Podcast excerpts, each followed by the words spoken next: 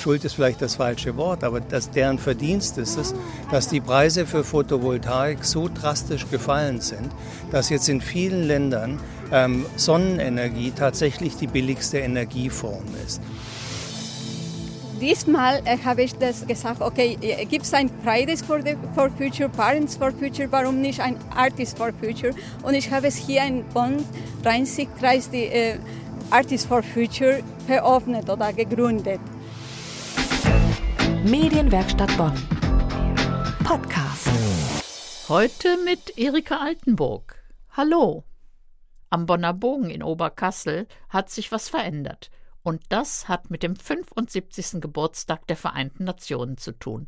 Damals unterzeichneten 50 Staaten die UN-Charta. Sie wollten damit ein Staatenbündnis schaffen, das Kriege verhindert. Und 75 Jahre danach gab es jetzt eine Feierlichkeit am Oberkasseler Rheinufer, in Sichtweite des Bonner UN-Viertels. Im Zentrum stand die Enthüllung einer Skulptur, die für das Thema Klimaschutz steht. Unter den Gästen waren Vertreter der Organisationen Artists for Future, Parents for Future und Scientists for Future und Martin Frick, bis vor kurzem noch einer der führenden Köpfe des UN-Klimasekretariats. Meine Kollegin Patricia Guzman hat ihn am Rande der Veranstaltung getroffen.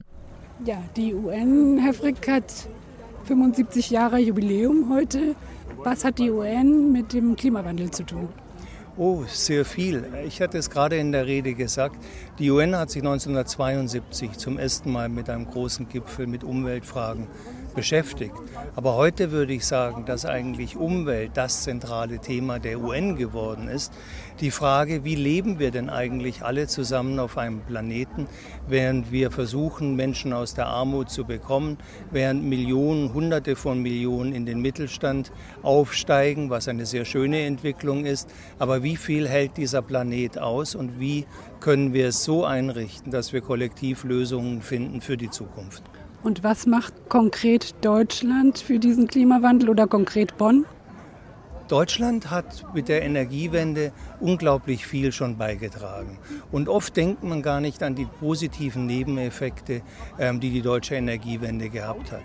Die ist nämlich schuld daran, oder ähm, ja, Schuld ist vielleicht das falsche Wort, aber das, deren Verdienst ist es, dass die Preise für Photovoltaik so drastisch gefallen sind, dass jetzt in vielen Ländern ähm, Sonnenenergie tatsächlich die billigste Energieform ist.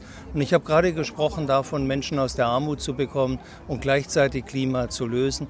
Die Verfügbarkeit von Solarenergie ist in vielen Plätzen der Entwicklungsländer zum ersten Mal die Möglichkeit, an moderne, saubere Energie zu kommen.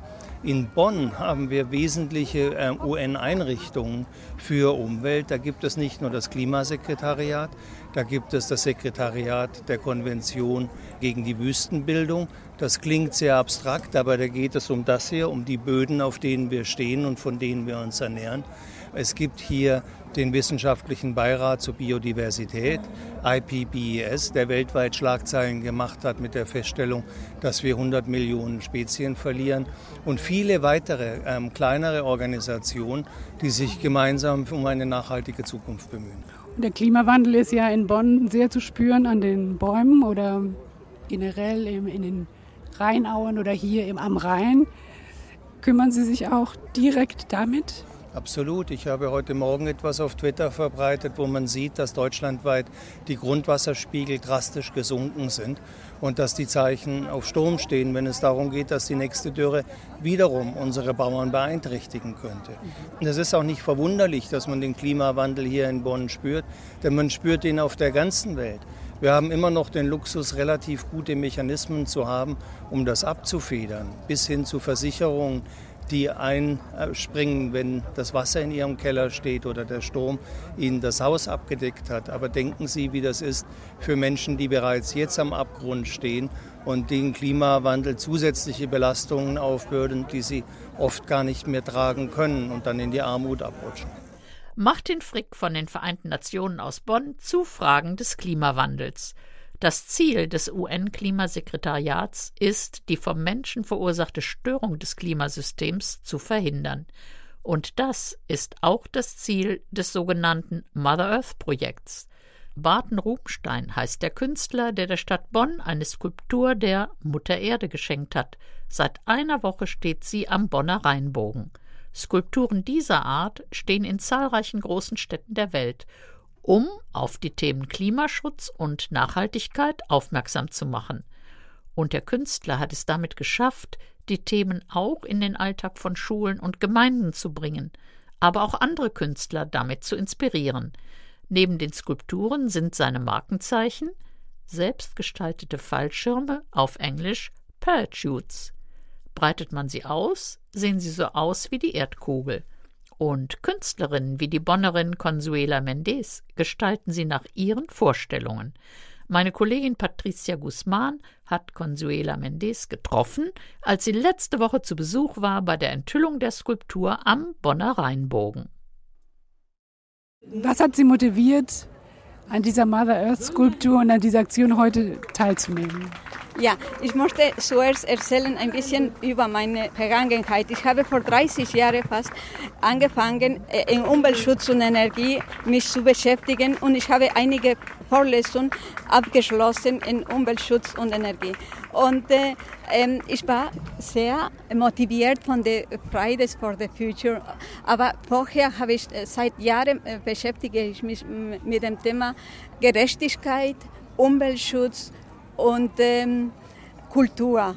Und ich habe äh, mehrere Bilder gemalt. Einige habe ich ausgestellt in, in äh, Aktionen für die Umwelt. Und ähm, diesmal äh, habe ich das äh, gesagt, okay, äh, gibt es ein Fridays for, the, for Future, Parents for Future, warum nicht ein Artist for Future?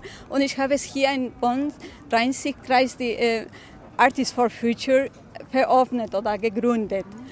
Wir machen einige äh, Treffen, äh, uns mit der anderen äh, Künstlerin zu überlegen, was wir machen. Und eine war das von Mother Earth, äh, von den Paraschirme. Ich habe Kontakt äh, mit äh, Barton und äh, sogar er hat mir einige Paraschirme geschickt. Dass wir mit dem Künstler ja, Barton Rubenstein. Barton Rubenstein. Und er hat mir einige äh, Paraschirme geschickt, dass wir ein Projekt in, äh, in Ecuador machen mit diesen Paraschirmen in, Richtung Umweltschutz und Gerechtigkeit. Und äh, deswegen äh, haben wir äh, diesmal gesagt, okay, wir malen einige Paraschirme von, von Barton, von der Mother Earth Organisation.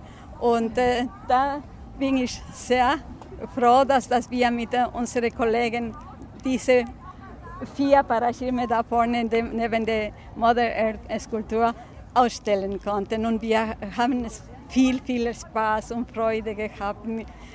Und äh, wir denken, dass Bilder und Farbe und äh, Skulpturen und alles motiviert an die Leute, die macht sensibel. Und das, was wir brauchen, ist, dass die Leute sensibel mit der Umwelt und mit der, äh, das Leben und wenn die Leute glücklich sind und sensibel bleiben, die werden ein äh, Spiegel von der anderen Menschen sein. Ich denke, dass man muss mit den Kindern mehr äh, sprechen, mehr machen und dass wenn die Leute mit Kultur und äh, ähm, beschäftigt sind, die werden mehr froh, dass äh, zu sein, das motiviert an der Leute, das, das Gleichgewicht von den Leuten, die Menschen ist besser und äh, so können wir viel erreichen. Man braucht nicht so viele Worte vielleicht sagen. Man, man kann einfach mit Bildern, das, das erweckt andere Gefühle, Sensibilität. Das war die Bonner Künstlerin Consuela Mendes aus Ecuador im Gespräch mit meiner Kollegin Patricia Guzman. Die kunstvoll gestalteten Fallschirme, von denen im Interview die Rede war, die können Sie sich übrigens auf unserem Instagram-Profil angucken. Das war der Podcast aus der Medienwerkstatt Bonn. Heute mit Erika Altenburg. Medienwerkstatt Bonn. Mehr Beiträge auf medienwerkstattbonn.de.